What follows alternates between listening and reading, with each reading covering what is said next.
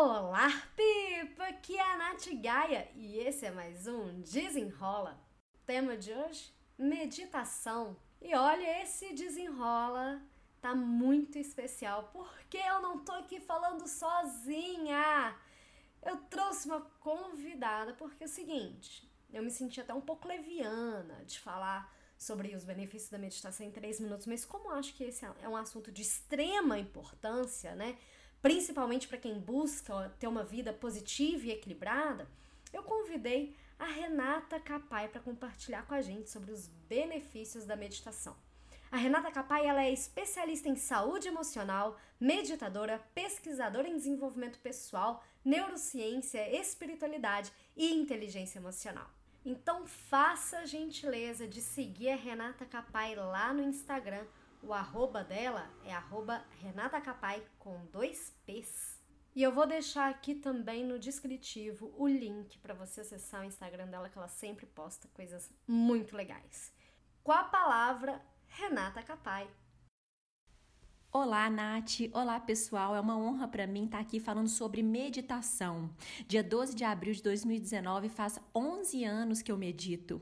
Eu, com perfil muito ansiosa, muito impulsiva, muito reativa, me aderi à prática para realmente poder buscar equilíbrio emocional na minha vida e, consequentemente, levar para as pessoas. O que, que é o mais importante dessa história? Meditar tem a ver com acalmar o lado quente das emoções. Quando a gente medita de forma consistente, na ciência, o que, que é consistência na ciência? Pelo menos 10 minutos por dia, nós acessamos e ativamos uma parte do nosso cérebro que chama lobo pré-frontal esquerdo, que tem a ver com calma, com tomada de decisão decisão, com foco, com resiliência emocional, ou seja, eu consigo me regenerar das quedas, das intercorrências da vida, eu consigo ter razão, esse lado frio do lado, do lado esquerdo, ele consegue esfriar o lado quente, ativado pelas emoções que acabam tomando conta da nossa vida.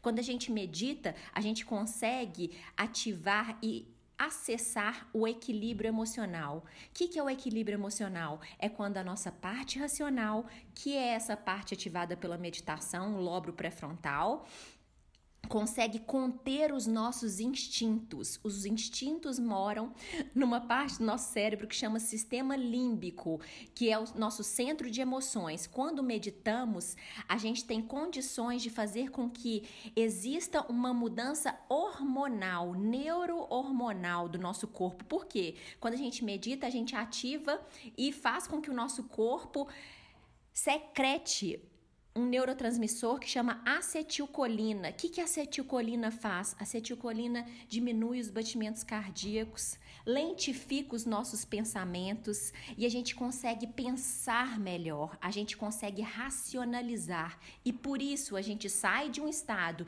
de ameaça, de medo, de procrastinação, de escassez e vai para um lugar onde a gente passa a ser o comando da nossa vida. A gente está ali no controle. Então eu quero te convidar para meditar, basta fechar os olhos, se colocar numa posição de prontidão, avisar as pessoas de onde você estiver que você não pode ser perturbado e se colocar ou numa cadeira, ou no chão, ou na cama, ou no sofá, ou deitado, a gente só não pode dormir tendo um foco de atenção, que pode ser a sua respiração, os sons do ambiente, pode ser uma música, pode ser uma meditação guiada, ou seja, basta estar presente onde quer que você esteja. Eu espero de coração que você integre essa prática na sua vida. Mais uma vez, Renata, muitíssimo obrigada por ter aceitado o meu convite.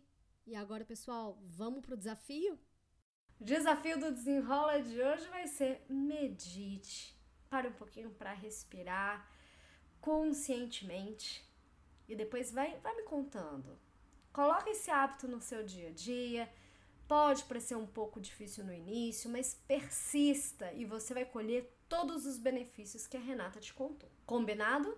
Espero que você tenha gostado e até o próximo. Desenrola!